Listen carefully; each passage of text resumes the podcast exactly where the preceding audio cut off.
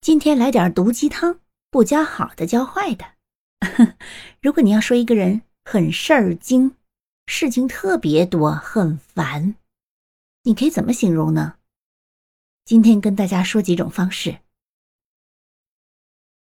You don't like what I have done. It's just only because you are so picky. Picky, pick 是捡起来的意思。Picky 这个形容词是用来形容太挑剔、太挑挑拣拣的意思，所以，嗯，just only because you are so picky，这是第一种。第二种说法，你还可以说，you are so difficult to please，你真的很难取悦，so difficult to please。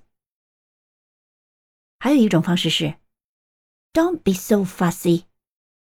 Don't be so fussy。用中文的话来说，就是不要再瞎逼逼了，闭嘴吧你。类似这样的意思。前面这三种说法呢，都比较负面，满满的嫌弃的意味。